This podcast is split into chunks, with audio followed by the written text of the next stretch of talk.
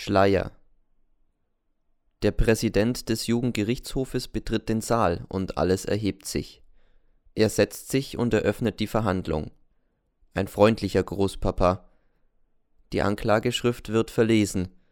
Z wird nicht des Totschlags, sondern des Mordes angeklagt, und zwar des Meuchlerischen. Der Großpapa nickt, als würde er sagen, Oh, diese Kinder. Dann wendet er sich dem Angeklagten zu. Z erhebt sich.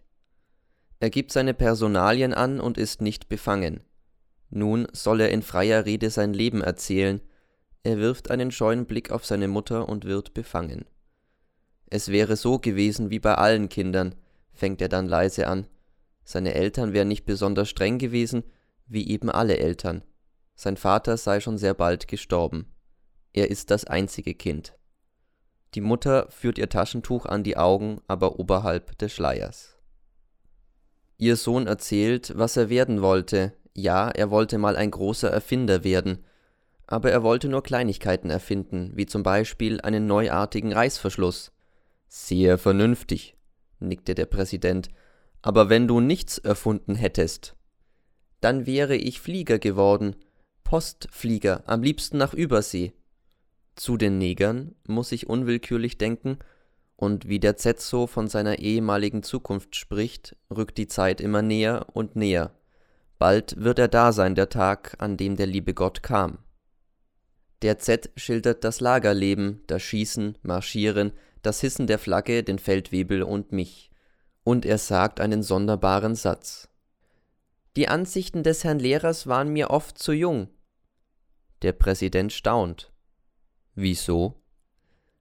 Weil der Herr Lehrer immer nur sagte, wie es auf der Welt sein sollte, aber nie, wie es wirklich ist. Der Präsident sieht den Z groß an. Fühlt er, dass nun ein Gebiet betreten wurde, wo das Radio regiert? Wo die Sehnsucht nach der Moral zum alten Eisen geworfen wird, während man vor der Brutalität der Wirklichkeit im Staube liegt? Ja, er scheint es zu fühlen, denn er sucht nach einer günstigen Gelegenheit, um die Erde verlassen zu können, Plötzlich fragt er den Z Glaubst du an Gott? Ja, sagt der Z ohne zu überlegen.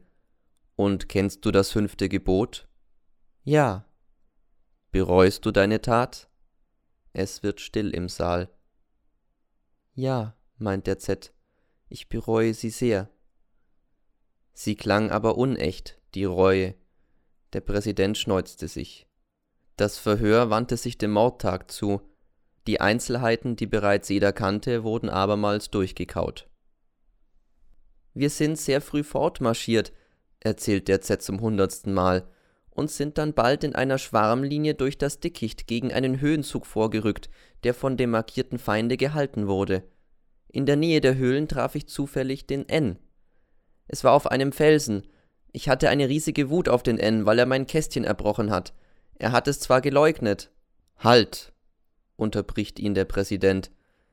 Der Herr Lehrer hat es hier in den Akten vor dem Untersuchungsrichter zu Protokoll gegeben, dass du ihm gesagt hättest, der N hätte es dir gestanden, dass er das Kästchen erbrochen hat. Das hab ich nur so gesagt. Warum? Damit kein Verdacht auf mich fällt, wenn es herauskommt. Aha. Weiter? Wir gerieten also ins Raufen, ich und der N, und er warf mich fast den Felsen hinab, und da wurde es mir rot vor den Augen, ich sprang wieder empor und warf ihm den Stein hinauf. Auf dem Felsen. Nein. Sondern wo? Das hab ich vergessen. Er lächelt. Es ist nichts aus ihm herauszubekommen. Er erinnert sich nicht mehr. Und wo setzt sie wieder ein, deine Erinnerung? Ich ging ins Lager zurück und schrieb es in mein Tagebuch hinein, das ich mit dem N gerauft habe, ja, das ist die letzte Eintragung, aber du hast den letzten Satz nicht zu Ende geschrieben. Weil mich der Herr Lehrer gestört hat. Was wollte er von dir? Ich weiß es nicht. Nun, er wird es uns schon erzählen. Auf dem Gerichtstisch lag das Tagebuch, ein Bleistift und ein Kompass. Und ein Stein. Der Präsident fragt den Z, ob er den Stein wiedererkenne. Der Z nickt ja. Und wem gehört der Bleistift, der Kompass? Die gehören nicht mir.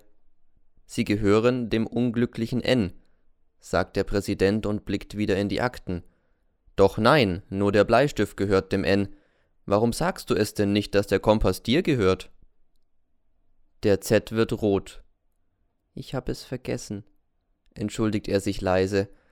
Da erhebt sich der Verteidiger. Herr Präsident, vielleicht gehört der Kompass wirklich nicht ihm. Was wollen Sie damit sagen? Damit will ich sagen, dass dieser fatale Kompass, der dem N nicht gehört, vielleicht auch dem Z nicht gehört, sondern vielleicht einer dritten Person. Bitte mal den Angeklagten zu fragen, ob wirklich niemand Dritter dabei war, als die Tat geschah. Er setzte sich wieder und der Z wirft einen kurzen, feindseligen Blick auf ihn. Es war keinerlei dritte Person dabei, sagt er fest. Da springt der Verteidiger auf. Wieso erinnert er sich so fest daran, dass keine dritte Person dabei war, wenn er sich überhaupt nicht erinnern kann, wann, wie und wo die Tat verübt wurde? Aber nun mischt sich auch der Staatsanwalt ins Gespräch. Der Herr Verteidiger will anscheinend darauf hinaus, meint er ironisch, dass nicht der Angeklagte, sondern der große Unbekannte den Mord vollführte. Jawohl, der große Unbekannte. Ich weiß es nicht, unterbricht ihn der Verteidiger, ob man ein verkommenes Mädchen, das eine Räuberbande organisierte, so ohne weiteres als eine große Unbekannte bezeichnen darf. Das Mädel war es nicht, fällt ihm der Staatsanwalt ins Wort. Sie wurde, weiß Gott, eingehend genug verhört. Wir werden ja auch den Herrn Untersuchungsrichter als Zeugen hören. Abgesehen davon, dass ja der Angeklagte die Tat glatt zugibt, er hat sie sogar sogleich zugegeben, was auch in gewisser Hinsicht für ihn spricht. Die Absicht der Verteidigung, die Dinge so hinzustellen, als hätte das Mädchen gemordet und als würde der Z sie nur decken, führt zu Hirngespinsten. Abwarten, lächelt der Verteidiger und wendet sich an den Z. Steht es nicht schon in deinem Tagebuch, sie nahm einen Stein und warf ihn nach mir, und wenn der mich getroffen hätte, dann wäre ich jetzt hin? Der Z sieht ihn ruhig an. Dann macht er eine wegwerfende Geste. Ich hab übertrieben, es war nur ein kleiner Stein. Und plötzlich gibt er sich einen Ruck. Verteidigen Sie mich nicht mehr, Herr Doktor, ich möchte bestraft werden für das, was ich tat. Und deine Mutter? schreit ihn der Verteidiger an. Denkst du denn gar nicht an deine Mutter, was die leidet? Du weißt ja nicht, was du tust. Der Z steht da und senkt den Kopf. Dann blickt er auf seine Mutter, fast forschend.